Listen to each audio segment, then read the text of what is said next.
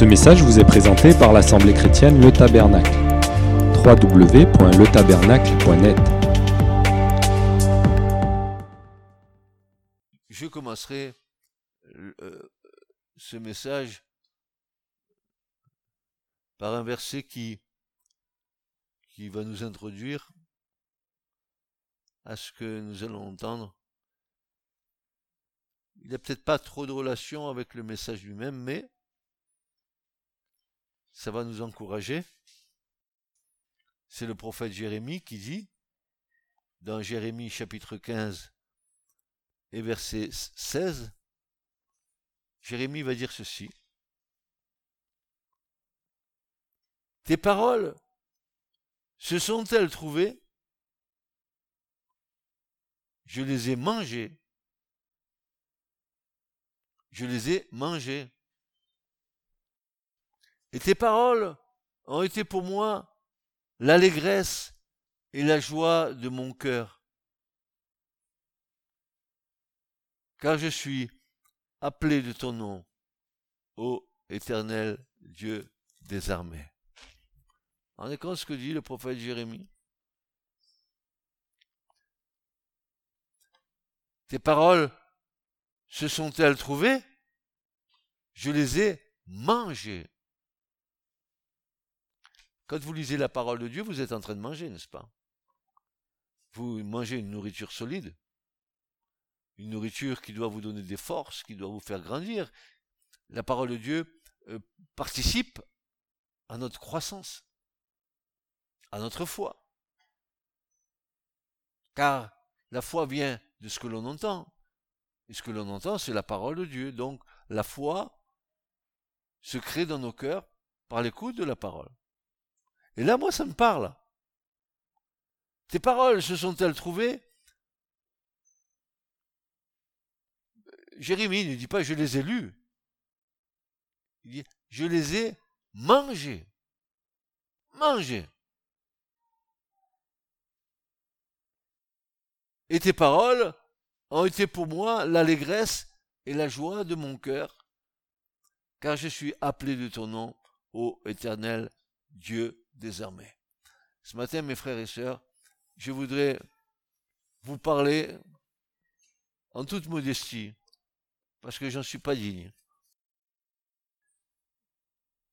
de la vision de Dieu, comment Dieu nous voit,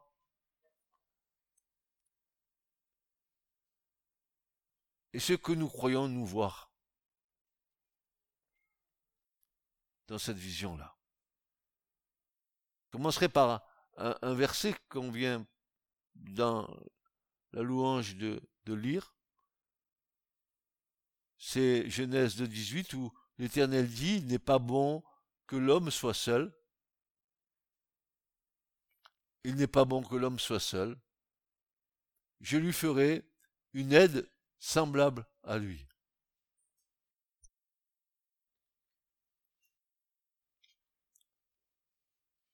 Il y a bien, des années, je, lisais ce texte et je voulais essayer de comprendre ce que cette aide que Dieu voulait donner à l'homme, quelle sorte d'aide Dieu allait donner à l'homme en Ève, qu'il allait non pas créer, mais qu'il allait tirer du côté d'Adam. Adam, il a été créé à partir de la terre, de la poussière de la terre. Mais Ève, non. Ève, elle a été tirée d'Adam. Et en lisant le texte d'un peu plus près, je me suis aperçu que l'aide dont Dieu parlait, c'est bien plus qu'une aide à une femme de faire le ménage chez elle ou de faire les, tâches ménagères. L'aide dont il est parlé ici, que Dieu veut donner à l'homme, c'est un secours. La femme peut être un secours pour l'homme, mais aussi un appui. Et même le mot Ezer en hébreu veut dire salut. euh, si je ne me trompe pas, si je ne me trompe pas, le salut est bien arrivé par, par une femme. C'est bien la petite Marie qui a enfanté euh, le Christ. Et Paul dira à un moment donné quelque chose qui est, qui est troublant. Il dit que la femme euh, sera sauvée si elle enfante. Alors je me suis dit, quelle notion erronée nous avons aujourd'hui de ce que Dieu a fait dès le départ concernant nos sœurs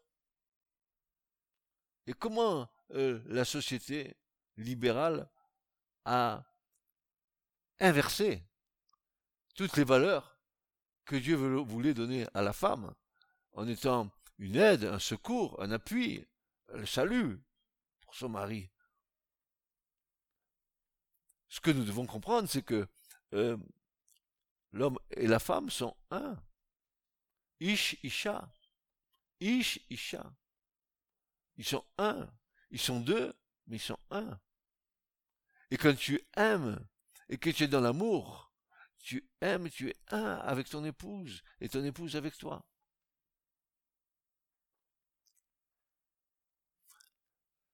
Ça, c'est un petit préambule.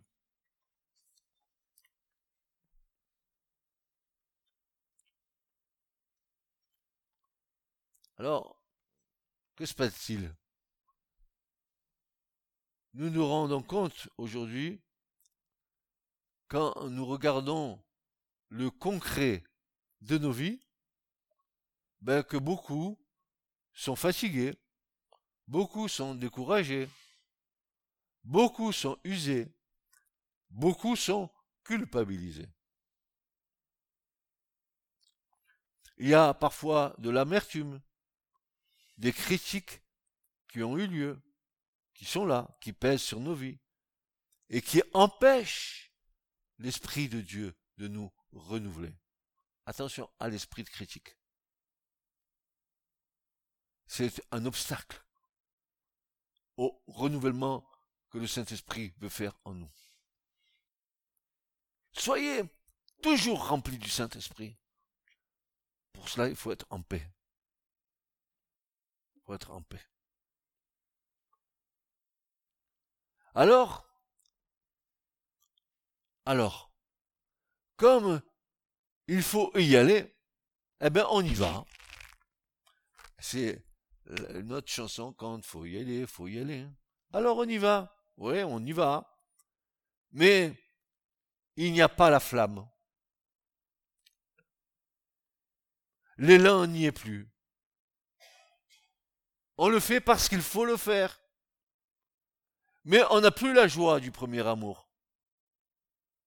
On est rentré dans un système religieux qui a ôté toute cette possibilité de ce rapport d'amour entre Christ et nous. La religion, c'est un ensemble de rites. Vous rentrez dans une église, vous tapez des mains, vous dites Alléluia, etc. Mais c'est pas ça qui fait de vous un chrétien. Ce qui fait de vous un chrétien, c'est d'être né de nouveau et de vivre avec le Christ. Pas avec l'église. L'église, c'est qu'un lieu de rassemblement. Faites attention à ça. Et quand vous, quand vous dites, quand vous dites, mais de, de, quelle religion tu es? Ben ne dites pas, je suis protestant, je suis catholique, je suis, je suis cathodique, je suis dites je suis à Christ. C'est bien mieux que de se mettre une étiquette dans le dos, n'est-ce pas? Parce que les étiquettes dans le dos, c'est un symbole de sectarisme.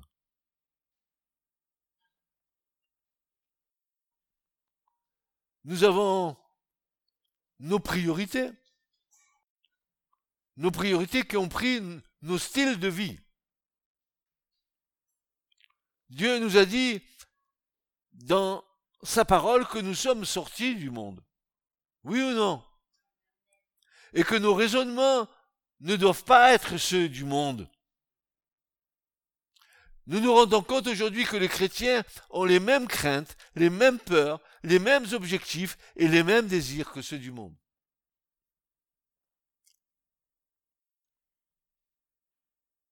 Que se passe-t-il?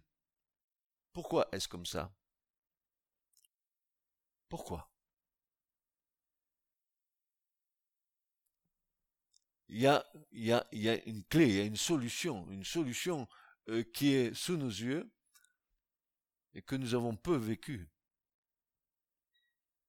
Je vais vous parler du jubilé. Quand il y avait le jubilé en Israël, toutes les dettes étaient remises. Punaise, vous voulez pas un jubilé de Dieu pour nos vies, pour que tout soit mis à niveau? Oh, vous voulez pas? Les gens revenaient dans leur territoire, reprenaient leur propriété. Il y avait un jubilé tous les sept ans, et il y avait le jubilé de Dieu tous les cinquante ans. Au moins, si tu loupes les sept ans, au bout de cinq ans, Dieu t'attend. Les esclaves étaient libérés, on revenait au temps d'autrefois, c'était formidable, c'était bon, et mes frères et sœurs, quelle paix, quelle paix. Nous avons besoin d'oser croire à un jubilé de Dieu pour notre vie. Parfois, dans la discipline de l'Église, nous demandons des confessions, une prise de position publique pour éviter que tout soit gangréné. Mais je crois qu'on pourrait proclamer un jubilé sans explication, un jubilé qui proclame la grâce, le pardon. Toutes choses sont devenues nouvelles. Tous nos échecs, nos erreurs, nos fautes, nos réussites, tout ce pourquoi nous avons lutté ou combattu, tout ce que nous avons pu faire, toutes nos blessures, l'ensemble et l'ensemble de toutes ces choses, le remède est céleste. C'est un jubilé de Dieu sur la terre, sur la terre, sur la terre. Jésus est venu, n'est-ce pas?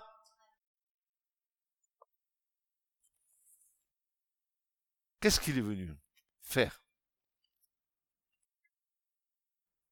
Je vais vous lire une petite note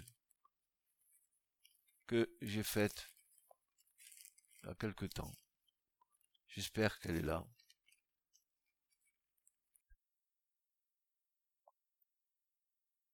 Alors oui, je vais, je vais vous la donner de tête comme ça. Quand Jésus est venu à la synagogue de Nazareth, selon l'évangile de Luc, il entra dans la synagogue selon sa coutume. Alors, ça, voudrait dire, selon sa coutume, c'est que ce jour-là, Jésus est venu dans la synagogue un jour de Shabbat. Quoi de plus normal qu'un juif qui vient le jour du Shabbat à la synagogue? Ça se fait encore aujourd'hui, et ça depuis des millénaires, c'est comme ça. Voilà. Pour nos frères juifs, c'est comme ça. Mais ce qui m'interpelle à moi, c'est que euh, je, connais un peu le système du Shabbat chez les Juifs, et que chez les Juifs, par exemple, euh, le jour du Shabbat, on va lire une paracha, une paracha qui est un morceau des Écritures qu'on va commenter, qu'on va euh, essayer de voir la quintessence de, de, ce passage, et toujours dans la Torah, bien sûr, dans la Torah, dans les cinq livres de la loi. Et puis, en coordination avec la paracha, on a ce qu'on appelle la Haftara, la Haftara, qui est un commentaire d'un, donc qui est un passage des Écritures de prophètes qui viennent compléter la paracha. Et ce jour-là, Jésus vient dans la synagogue. On aurait cru que Jésus allait euh, commenter une paracha, un passage. Non.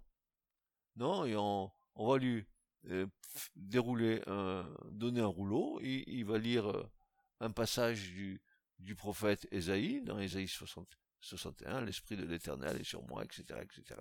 Il m'a oint pour Et pour publier une année de grâce, et là Jésus s'arrête parce qu'il va pas plus loin. Il a oublié de dire que le prophète a dit, mais aussi un jour de vengeance. Alors Jésus, il n'a pas dit ça, il a dit, un jour de grâce, stop, je suis venu pour un jour de grâce. La vengeance, ça va être un peu plus tard. Et c'est ça, la parole prophétique. C'est que la parole prophétique, elle a un impact immédiat pour notre compréhension, mais aussi elle peut avoir un impact dans le lointain. Et le jour de vengeance, que Jésus n'a pas dit, mais que le prophète a dit, c'est celui qui va arriver là, bientôt. Ok? Voilà. Et Jésus, il, il, il, il déroule le, rouleau du, prophète et il commence à, parler de cela, il, commente. Et ce qu'il va dire, c'est fantastique. Il va dire, mais aujourd'hui, cette parole, c'est accompli. Ah. Ah. Ça veut dire quoi? Ça veut dire que, que le Christ s'identifie à, au, rouleau du prophète. Il veut dire, ce qui est écrit là, c'est moi. Mais qu'est-ce que dit Jésus? Il dit ceci, l'Esprit de l'Éternel est sur moi et m'a oint pour annoncer une bonne nouvelle aux pauvres, pour guérir les cœurs brisés, pour faire voir les yeux des aveugles, pour libérer les captifs, délivrer les prisonniers, etc. Et Jésus, à ce moment-là, il est en train de proclamer le jubilé de Dieu. Ah, le voilà. Ça y est. Il est venu exprès pour ça, pour publier un jubilé du Père, un jubilé de Dieu, où tout va être remis. C'est pour ça que quand Jésus vient et qu'il fait son œuvre à la croix, il a ouvert la porte. Pourquoi faire? Pour que la grâce puisse pénétrer vers tous les hommes.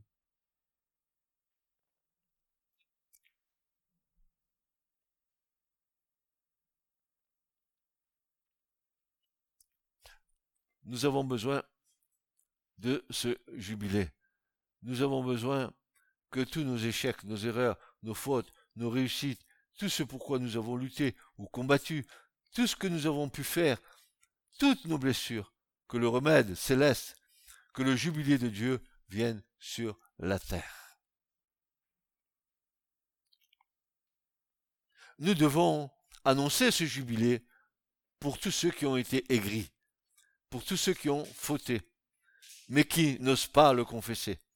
Tous ceux qui n'osent plus revenir, tous ceux qui sont chargés, découragés, nous devons annoncer un jubilé de Dieu, un temps de grâce que le Seigneur veut encore donner à son peuple. Frères et sœurs, je vais vous dire une chose. Nous entendons, et ici vous entendez beaucoup de prédications. Mais, nous nous rendons compte qu'il y a à boire et à manger, même avec la meilleure onction et la meilleure bonne volonté des prédicateurs. Nous n'avons qu'une partie de la révélation. Nous n'avons pas toute la révélation. Nous devons être humbles devant, devant le Seigneur. Oui, Dieu peut-être me parle un peu plus que l'autre, mais, mais c'est pas ça qui fait de moi un, super, un, un, super oin. Ce qui fait de moi un homme de l'esprit, c'est l'esprit qui vit en moi. C'est pas ce que je suis moi. C'est important d'être au clair en ce qui concerne les points de la vie. Si nous voulons retrouver une vie profonde. Alors, quelle est la vision de Dieu dans tout cela? Jubilé, euh, temps de grâce, euh, l'état, de l'Église, l'état du monde. Et Dieu dit, ben voilà, quand je crée Adam, il n'est pas bon que l'homme soit seul, je vais lui faire une aide semblable à lui, et j'aimerais ce matin avec vous euh, euh, tenter d'expliquer en étudiant quatre femmes dans la Bible. Ça va être intéressant. Là, le premier point, c'est ce que Dieu dit dans Genèse de 18, qu'il n'est pas bon que l'homme soit seul, je lui ferai une aide semblable à lui. Le second point, c'est Éphésiens 5, versets 22 à 24, où Paul dit, Femmes, femmes, soyez soumises à vos maris comme au Seigneur. Attendez, euh, s'il vous plaît, sortez de votre esprit cette connotation tordue de soumission servile. je suis soumis à ma femme dans l'amour. Et je ne veux pas la soumettre sous mon joug. Je ne veux pas imposer à ma femme les choses.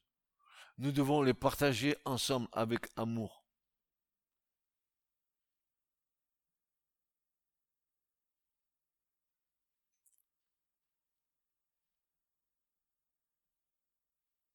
Comment pourrait ma femme pourrait-elle être une aide et un secours?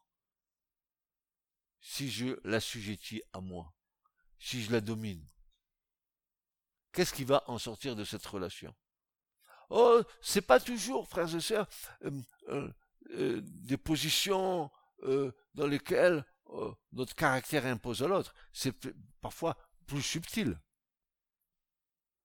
Parfois, c'est parce que tu es spirituel que tu veux imposer à l'autre ta spiritualité. C'est pas bon de ça non plus. Il faut laisser chacun le choix. Ce choix de choisir avec son Seigneur. Moi, j'ai autant besoin de vous, du Seigneur. Et je ne poserai pas je n'imposerai pas les choses. Je veux les partager avec vous. Je, je, ne veux pas que ma femme soit sous ma domination. Euh, parce que je suis l'homme. Ça c'est macho. Non. Nous devons être en harmonie, en symphonie en complicité amoureuse, afin que les choses se déroulent bien et que j'impose pas à l'autre. Femmes, soyez soumises à vos maris comme au Seigneur. Ah Vous êtes soumis à vos maris comme au Seigneur.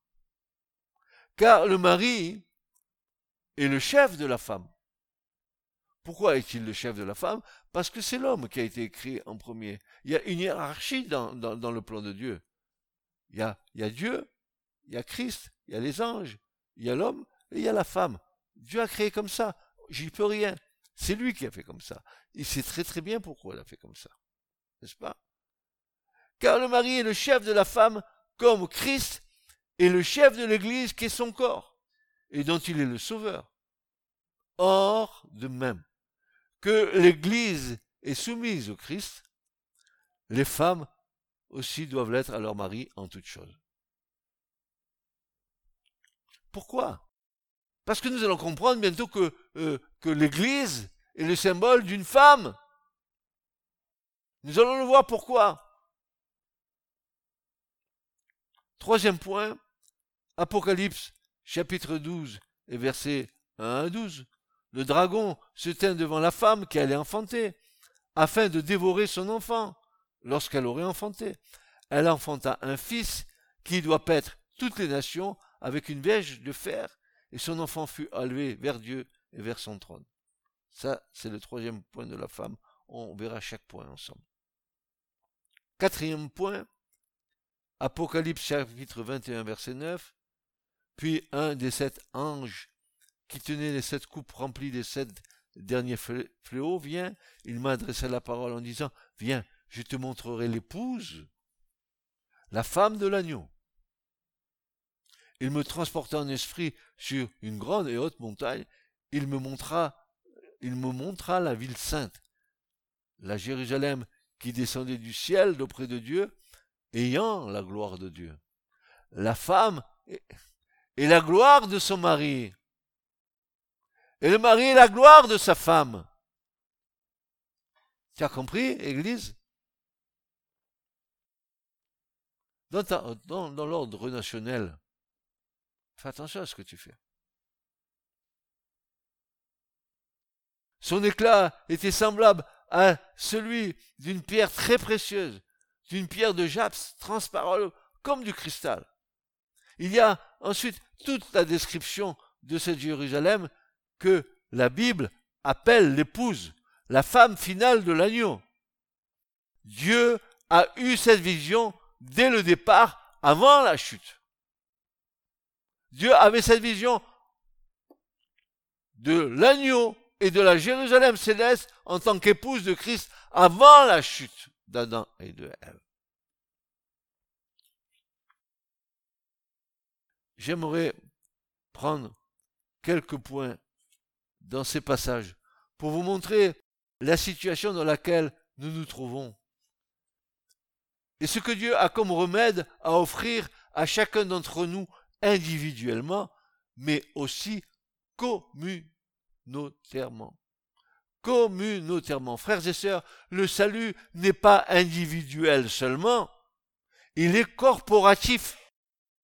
L'Église n'est pas faite d'individus seulement, mais d'individus complémentaires pour former un corps.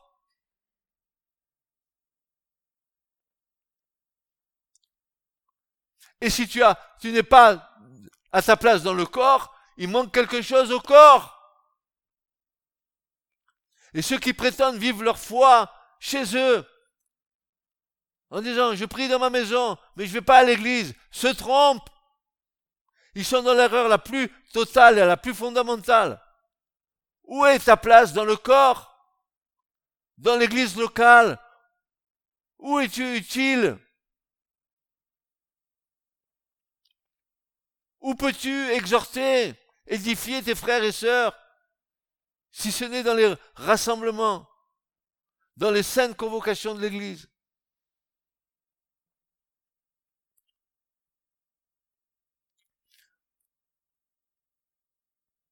Le salut n'est pas individuel seulement, il est corporatif.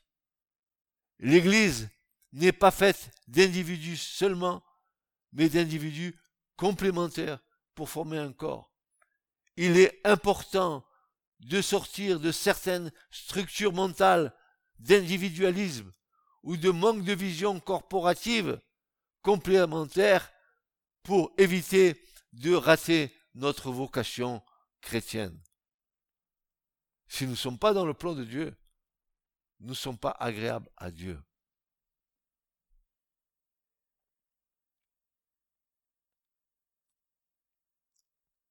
Dis-moi, toi tu as une main. Tu as une main dans le corps. Et si tu es pas là, comment vais-je faire pour me gratter, moi? J'ai besoin de ta main. Vous comprenez ce que je suis en train de vous dire? Nous avons besoin les uns des autres dans la fonction que Dieu nous a départie, dans euh, le, corps que Dieu veut bâtir. Et malheur aux individualistes. Malheur à ceux euh, qui n'ont pas besoin des autres, qui sont autosuffisants, soi-disant, pour leur foi. Ils sont dans l'erreur la plus tragique.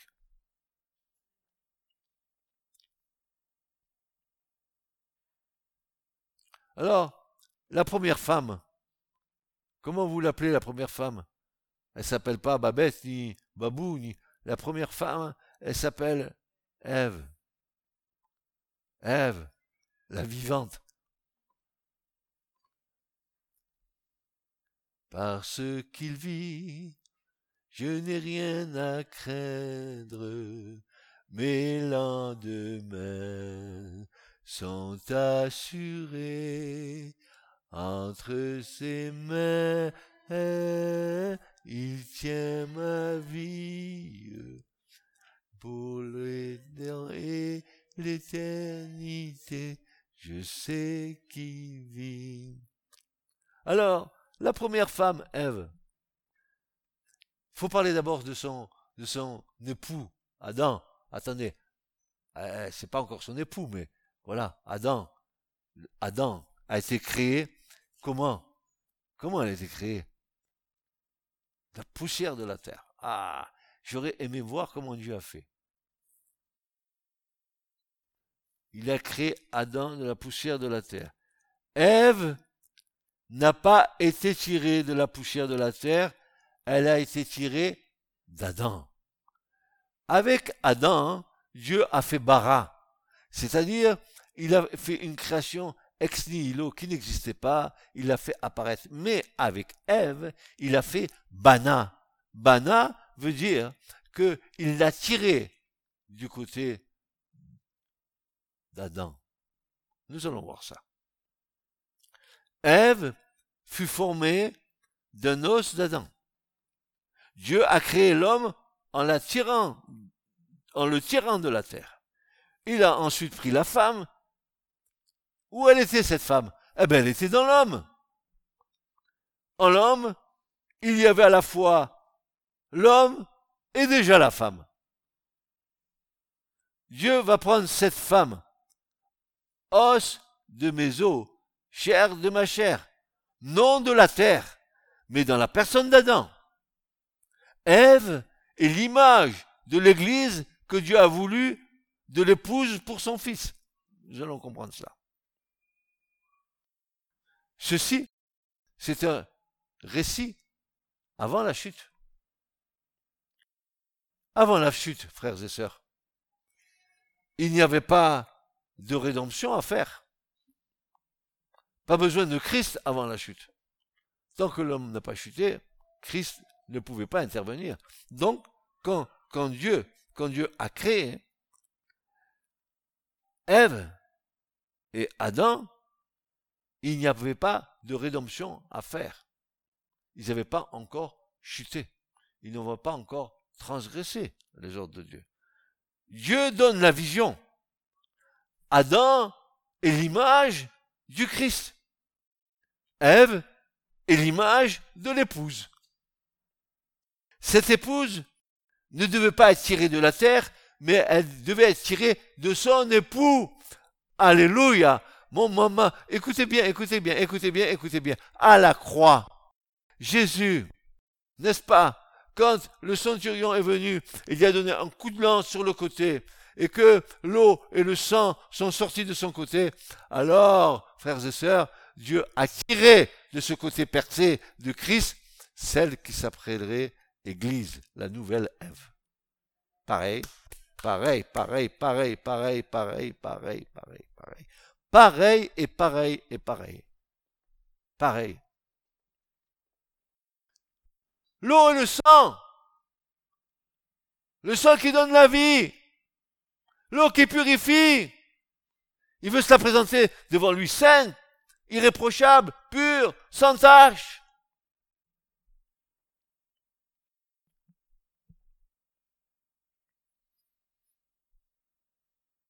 De la même façon, l'Église, future épouse de Christ, actuellement corps de Christ, doit être tirée uniquement du Christ. Tous ceux qui entrent dans l'Église, écoutez bien, tous ceux qui entrent dans l'Église et qui ne puissent pas sa source dans le Christ et du monde et n'a rien à voir avec l'Église.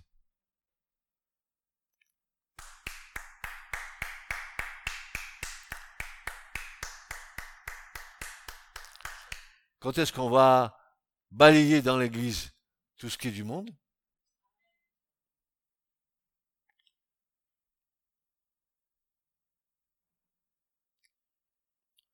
L'Église est remplie de mélanges entre les choses du monde, les conceptions du monde, les méthodes du monde et la source qui vient de Dieu. C'est un méli-mélo.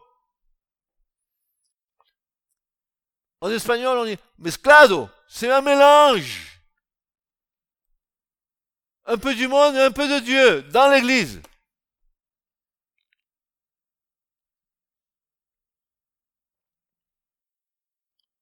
Pourquoi? Parce que il n'y a plus de crainte de Dieu dans les cœurs. On ne craint pas Dieu.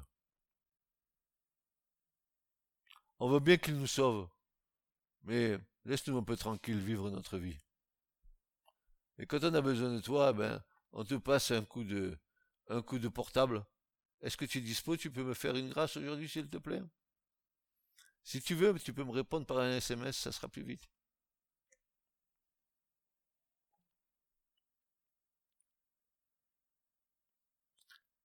Ève avait une fonction complémentaire, on l'a vu, une fonction complémentaire.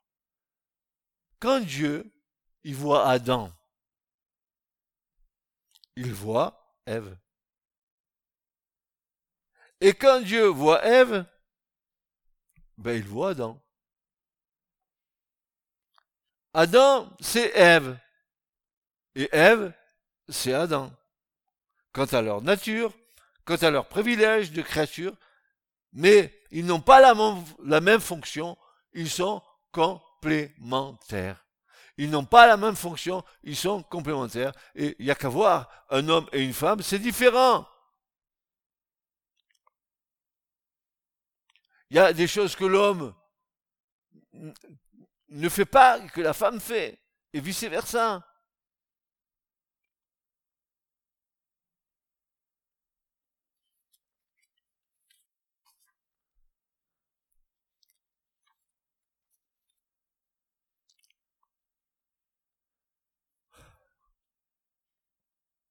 J'aime bien ça.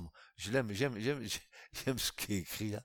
Parce que c'est tellement, c'est tellement, quand Dieu voit Adam, quand Dieu voit Adam, il sait bien qu'en Adam, il y a Adam et Ève. Parce qu'il va l'attirer, Ève, d'Adam. Eh bien, quand il voit Adam, il voit aussi Ève. Il n'a pas besoin de passer chez Christ l'opticien, le Seigneur, pour voir qu'en Adam, il y a Ève.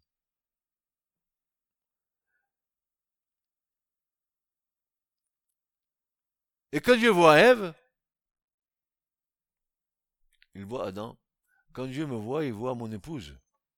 Et quand Dieu voit mon épouse, il me voit.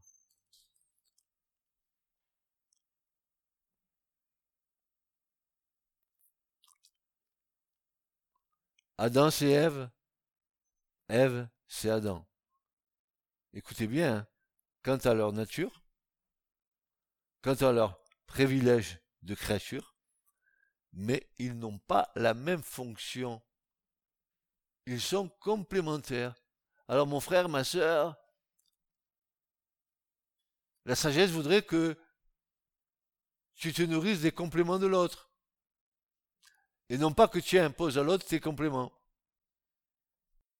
Tu comprends ce que je suis en train de dire?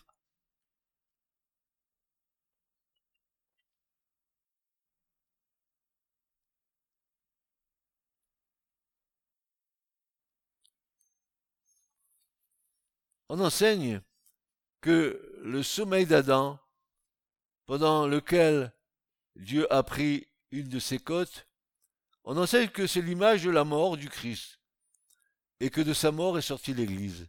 Mais ce n'est pas tout à fait juste. Quand Adam il s'est endormi, il n'y avait pas de péché encore, donc il n'y avait pas de rédemption à faire, pas de rachat. Vous êtes d'accord avec ça? Le sommeil d'Adam n'était pas la mort d'Adam. Vous voyez, parfois, on utilise des textes pour aller au-delà de ce qui est écrit. On ne peut pas dire que le sommeil d'Adam est la typologie du sacrifice mortel de Jésus à la croix. On ne peut pas le dire. Le sommeil d'Adam était un sommeil euh, véritable. Mais alors, qu'est-ce que cela signifiait Est-ce que vous suivez? Ça va?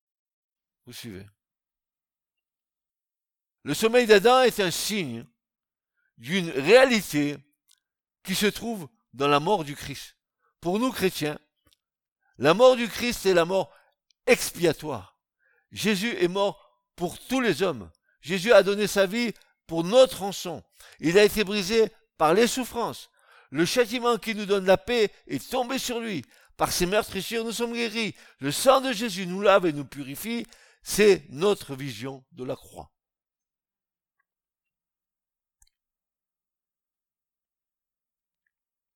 Mais la mort du Christ n'est pas que cela.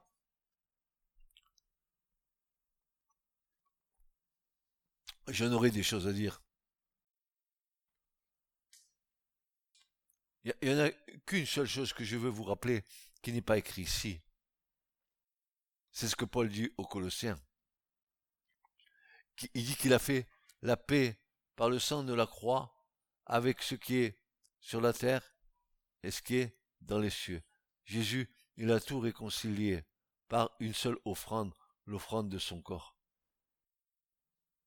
L'offrande, j'ajoute, volontaire de son corps. Je viens, ô Dieu, oui, pour faire toute ta volonté. Tu n'as voulu ni offrande, ni holocauste, mais tu m'as formé un corps. Et j'ai dit, me voici, envoie-moi. Je viens faire ta volonté. Qui enverrai-je Ésaïe 6. Qui enverrai-je Et les anges criaient, et les chérubins criaient, Saint, Saint, Saint, et l'Éternel des armées, toute la terre est remplie de sa gloire. Qui enverrai-je Me voici, envoie-moi. Le oui de Christ. Nous, nous avons été mis au bénéfice d'un oui d'amour de Christ. Christ nous aime tellement, tellement, je ne comprends pas son, amour. Je ne connais pas la profondeur. Je ne connais pas la largeur. Je ne connais pas la hauteur de son amour. Mais ce que je sais, c'est qu'il a tant aimé le monde, dit Jean, que le Père a donné son Fils unique, afin que quiconque croit dans le Christ ne périsse point, mais qu'il ait la vie éternelle.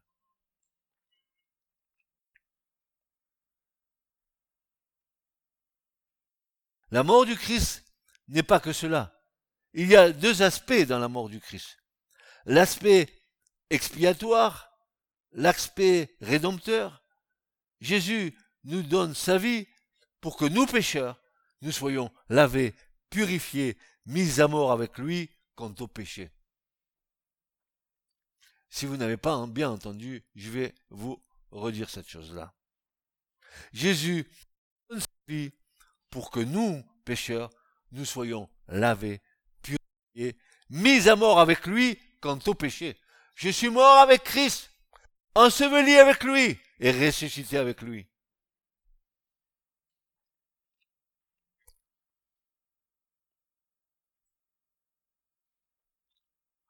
Mais dans la mort du Christ, il y a un autre aspect qui n'a rien à voir avec le jugement, ni avec le péché, ni avec la rédemption. C'était le moyen de Dieu, par sa mort, de libérer la vie. En voyant Jésus mourir, alors Dieu pouvait libérer la vie. Et c'est ce que Jésus va dire. Regardez ce que Jésus dit. Si le grain de blé ne meurt, il ne peut porter du fruit. Tant que Jésus n'était pas mort, toute sa vie était en lui. Il dira à ses disciples, il est avantageux que je m'en aille. Tant que la vie divine était incarnée dans son corps physique, cela ne pouvait pas se communiquer. Il pouvait toucher, guérir, bénir, mais pour que la vie divine puisse s'installer dans les disciples, il fallait qu'il meure.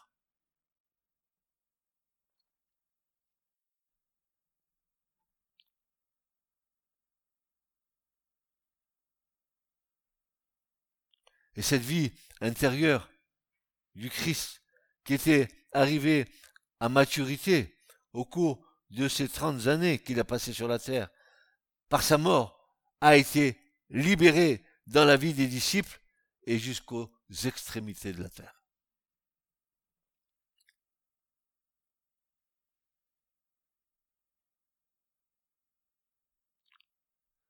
regardez, écoutez bien ce passage dans la mort du Christ, il y a l'aspect expiatoire et rédempteur.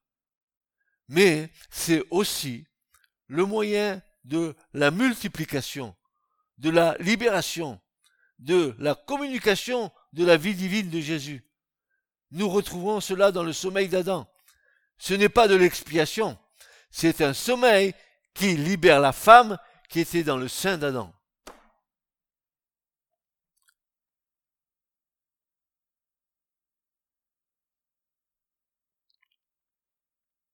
l'Église, la Kaala, l'Ada, l'Église, elle, dans la vision de Dieu, est sans péché. Dieu la voit pure, sainte, irrépréhensible. Dieu n'a pas perdu cette vision. Il voit une église sans tache, ni ride. Il voit une épouse glorieuse, préparée pour son fils. Il fallait que Christ meure, non seulement pour notre expiation, mais aussi pour qu'il puisse se démultiplier dans les autres.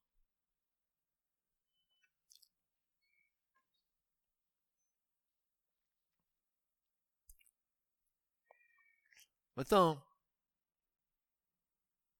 allons un peu plus loin. Quand Jésus ressuscite, vous trouvez ça dans Jean, Jean 20. Quand Jésus ressuscite, le soir de la résurrection, il apparaît à ses disciples. Et il va leur dire trois choses. La paix soit euh, sur vous, la paix soit avec vous. Il va le dire trois fois. Pourquoi trois? Ben, Parce qu'il donne une paix parfaite, un shalom parfait de la part du Père, du Fils et du Saint-Esprit. La paix, la paix, la paix soit sur vous. Et qu'est-ce qu'il fit? Il va souffler en eux. Recevez l'Esprit Saint. Le mot esprit veut dire aussi souffle. Ils reçoivent l'Esprit à ce moment-là. Lorsque Jésus dit recevez l'Esprit Saint, ce n'est pas une prophétie. Par le souffle de Jésus, il y a communication dans ses disciples. Il leur communique la vie de résurrection, cette vie qui a triomphé de la mort, qui a triomphé du péché et de Satan. Cet itinéraire est en lui, ressuscité. Il communique sa vie. Il leur donne l'esprit qui est maintenant en eux. Il est avec vous et il sera, dit le Seigneur, en vous.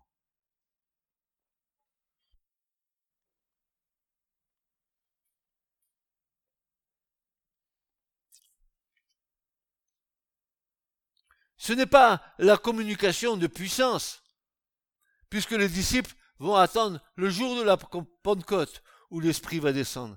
L'Esprit de vie en Jésus-Christ leur a été donné quand il a soufflé sur eux cette vie que tu reçois lorsque tu acceptes Jésus comme ton Seigneur. Cette vie qui te fait naître de nouveau.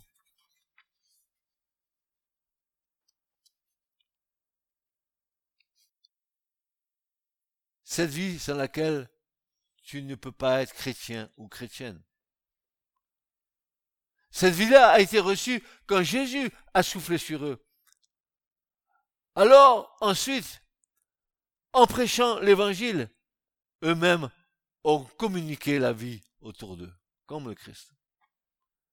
Ils ont reçu l'Esprit, la puissance, comme le Seigneur maintenant. Ils peuvent communiquer la vie.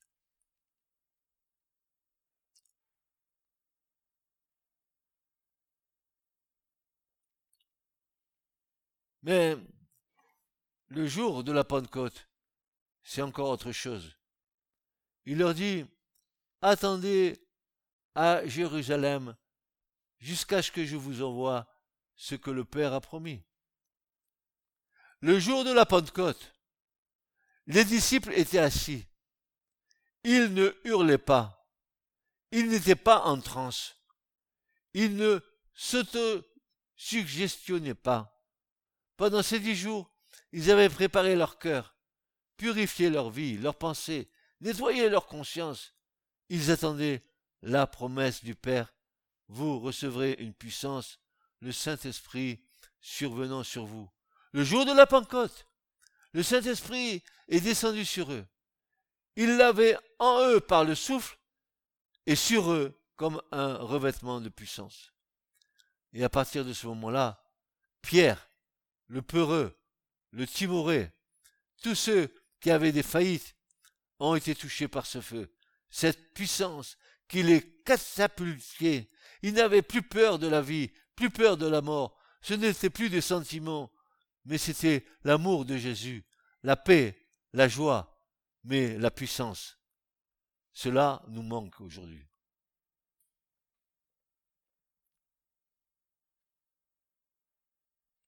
Le peuple de Dieu n'a plus de puissance.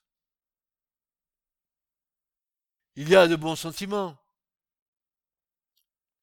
de l'amour, le caractère de Jésus, mais il nous faut retrouver la puissance de Dieu. C'est important. Cette puissance nourrit les autres, communique un renouveau. Lorsque vous chantez, lorsque vous parlez, lorsque vous proclamez, cette puissance nourrit les autres.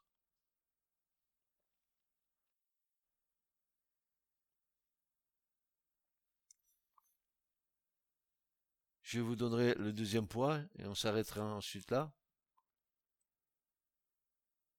Ces quatre femmes nous avons vu Ève. Maintenant, la deuxième femme, c'est cette église qui est décrite dans Éphésiens chapitre 5. L'époux prépare une église sans tache, ni rien, ni rien de semblable. C'est une restauration. Éphésiens 5 nous montre l'église qui a chuté, ou qui ont formé des gens qui ont chuté, des pécheurs réconciliés, mais qui ont besoin d'être lavés, purifiés, libérés, construits, de retrouver tout ce qui a été perdu par la chute.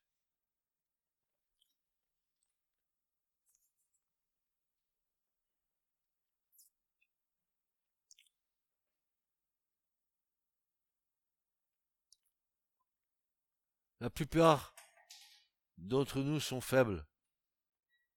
Dans nos vies, il y a des luttes, il y a des combats, il y a des tentations, il y a des chutes, il y a des échecs, il y a des manques de fraîcheur, des manques de saveur. Il n'y a plus ce désir de foncer. On est comme vacciné, sans parler des fausses prophéties qui nous ont déçus, et on ne croit plus. Toutes ces choses ont démoli la foi des chrétiens.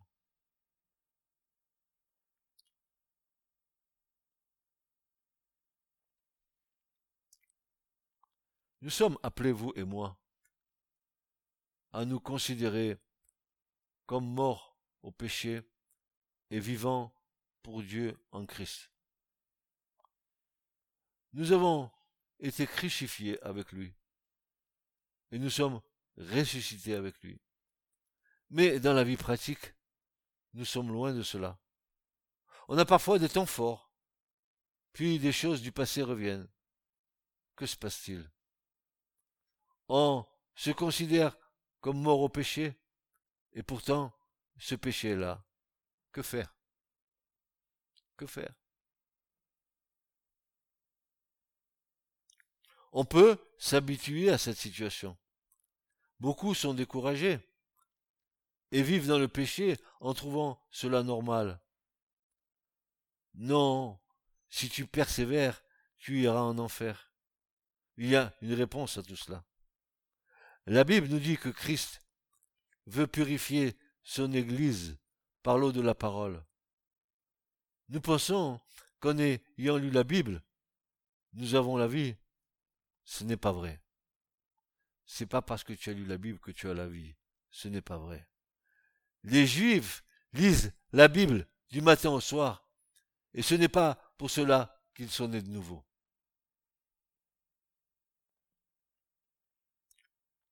La lettre n'a jamais apporté la vie. Frères et sœurs, Paul dira que la lettre tue, mais que l'esprit, lui, vivifie. Ce n'est pas, ce n'est pas en nourrissant notre intelligence, notre savoir biblique que nous aurons la vie. La lettre nourrit l'intelligence, mais l'intelligence n'est pas la vie.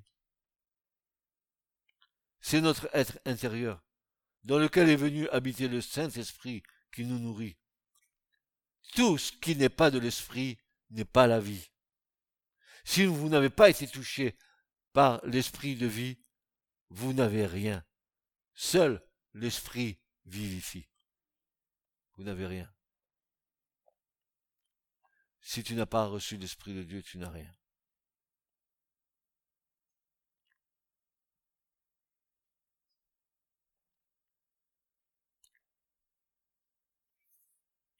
Quand vous ouvrez votre Bible, vous devez vous ouvrir par la prière et vous attendre au souffle qui est derrière la parole écrite. Souvent ici je dis que l'écriture c'est comme un, immense iceberg. L'iceberg, en Alaska, vous voyez ce qui émerge de l'eau. Ça vous paraît immense, mais ce qui est encore plus immense, c'est ce qui est sous l'eau et que vous ne voyez pas. Ainsi est la parole de Dieu. La parole de Dieu, tu la lis en surface, mais Jésus a dit sondez. Sondez les Écritures. Allez-y. Creusez. Piochez. Allez-y, allez-y. Car c'est elles qui rendent témoignage de moi, dira le Seigneur.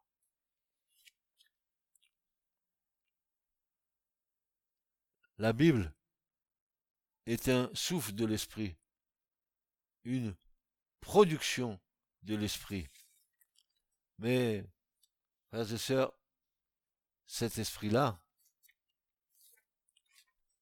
ne se révélera à vous que dans la mesure où vous, vous êtes ouvert à l'esprit de Dieu. La parole de Dieu est esprit et vie si elle le souffle. Elle est esprit et vie que s'il y a le souffle, s'il est inspiré. C'est pour ça que Paul dira à Timothée, toute écriture est inspirée de Dieu. Elle contient en, elle le souffle divin. Toute écriture, depuis le premier verset de la Genèse au dernier verset de l'Apocalypse, tout est esprit et vie. Mais tu ne peux le comprendre que si tu as reçu l'esprit de Dieu. C'est ça la clé. Il y en a qui lisent l'écriture et disent, mais je comprends rien. Je ne comprends pas. Pourquoi il y a tant de personnages? Pourquoi il y a tant de généalogies? Pourquoi il y a tant de choses? Pourquoi? Pourquoi? Parce qu'il y a une bonne raison, n'est-ce pas?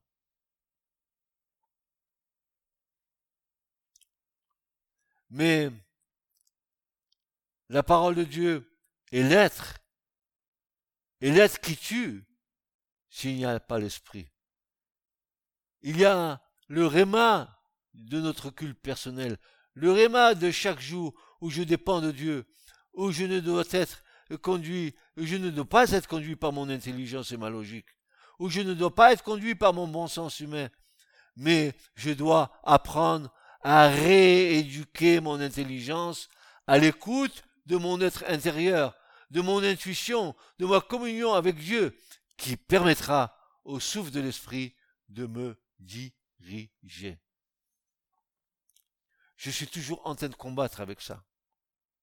Je vous dis, attention, la connaissance, c'est bien, mais elle ne doit pas se substituer à l'Esprit de Dieu.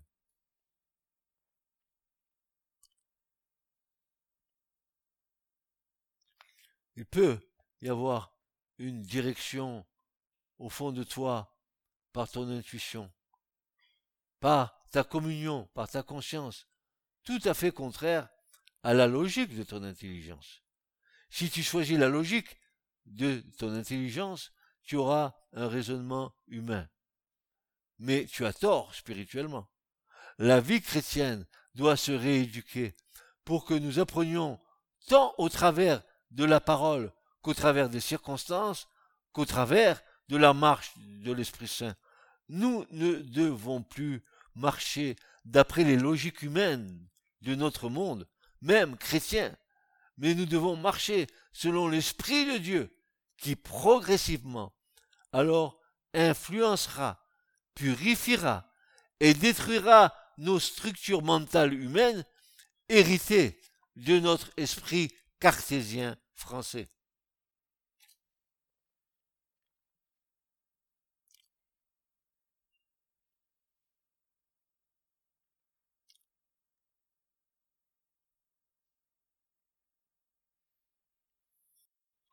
Le réma de Dieu est une révélation, une intuition, une conviction profonde au fond de toi par le Saint-Esprit. La marche chrétienne est une marche constante, tranquille, où tu apprends ainsi à marcher selon ton esprit dans lequel habite le Saint-Esprit.